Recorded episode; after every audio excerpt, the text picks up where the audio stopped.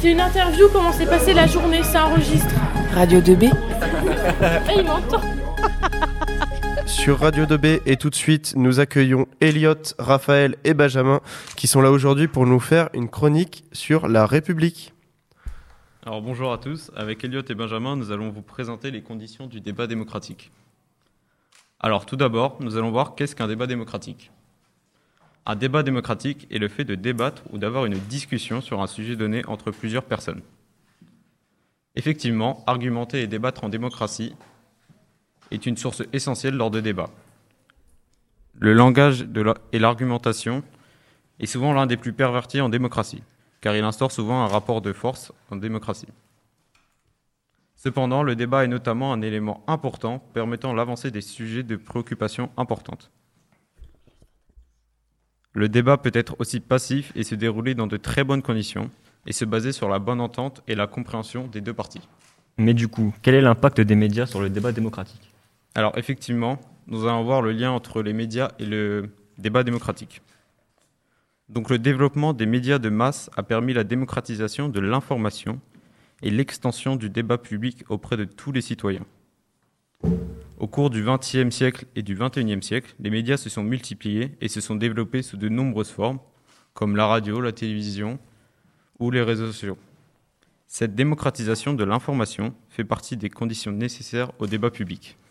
Et quel est l'impact, Raphaël, des réseaux sociaux sur les conditions du débat démocratique? Alors oui, c'est une bonne question. Aujourd'hui, Twi- Twitter, Facebook et Instagram ont révolutionné les modes de communication de notre société.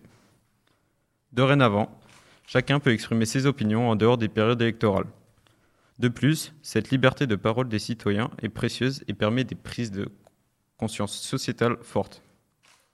Cependant, les échanges argumentés entre deux personnes ne respectent aucun cadre de discussion préalable et aucune règle dans le débat comme avec le- l'exemple de Benjamin qui va nous présenter l'épaissie. Merci Raphaël. Alors justement, au sujet des réseaux sociaux, nous pouvons nous demander, peut-on faire entendre sa voix sur les réseaux sociaux? Et pour répondre à cela, on va étudier le mouvement des PECI. Est-ce que vous savez ce que c'est les PECI Non, non, personnellement, je ne sais pas. vaguement entendu parler, ouais. Alors les PECI, ce sont des internautes qui font partie d'un mouvement totalement désorganisé, sans tête pensante. Ils agissent que sur le réseau social Twitter. Ils sont de plus en plus nombreux et ils effectuent ce qu'ils appellent des raids. Ce sont des cyberattaques qu'ils débutent généralement vers 20h sur le réseau social. Et du coup, que cherche-t-il à faire? Alors c'est difficile d'établir un lien entre l'origine de leurs noms et leurs actions. À la base, c'était simplement ni plus ni moins que des internautes passionnés de football, d'où leur nom qui est la contraction de penalty et du joueur Messi. Mais depuis quelque temps, la politique prend une place de plus en plus importante dans leurs interactions virtuelles. Et qu'ont-ils réellement fait ces fameux PSI, Benjamin? Alors, à la création du groupe et du mouvement, ils ont débuté sous un poste de l'ambassade de Chine en France, où ils dénonçaient le traitement que subissent les Ouïghours. C'est une communauté musulmane du Turkestan, prisonnière et exploitée des- à des fins industrielles en Chine. Pourtant, la publication originale n'évoquait que le printemps. Les hashtags utilisés sous ce poste étaient les suivants. Hashtag Raid pour les Ouïghours et hashtag PECI. Ils sont rapidement arrivés en top tweet de l'application. Ensuite, ils ont également pris d'assaut des comptes de personnalités publiques, comme le journaliste sportif Pierre Ménez, accusé de harcèlement moral et physique sur des journalistes.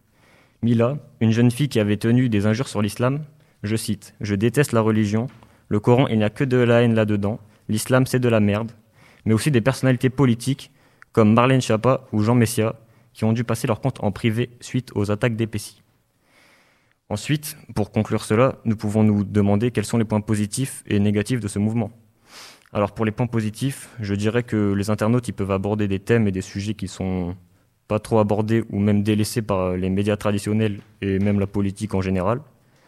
Et concernant les points négatifs, je trouve que les réseaux sociaux sont pas encore un vrai moyen de se faire entendre.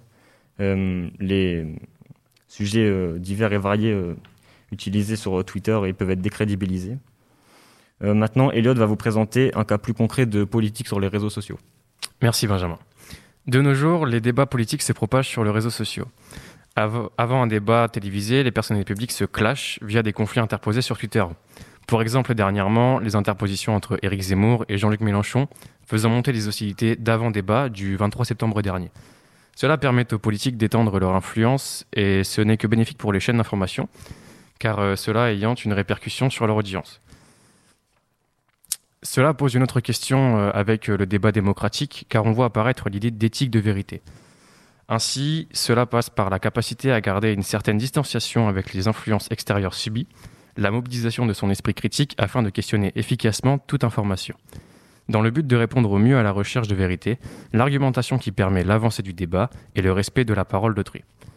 Il faut donc faire attention à ne pas se laisser influencer par les médias et se forger sa propre opinion soi-même. Donc euh, on a présent terminé. Je remercie Benjamin et, et Raphaël et les deux présentateurs. Eh bien, merci à vous les gars. Bélo, Brossolette. 2B.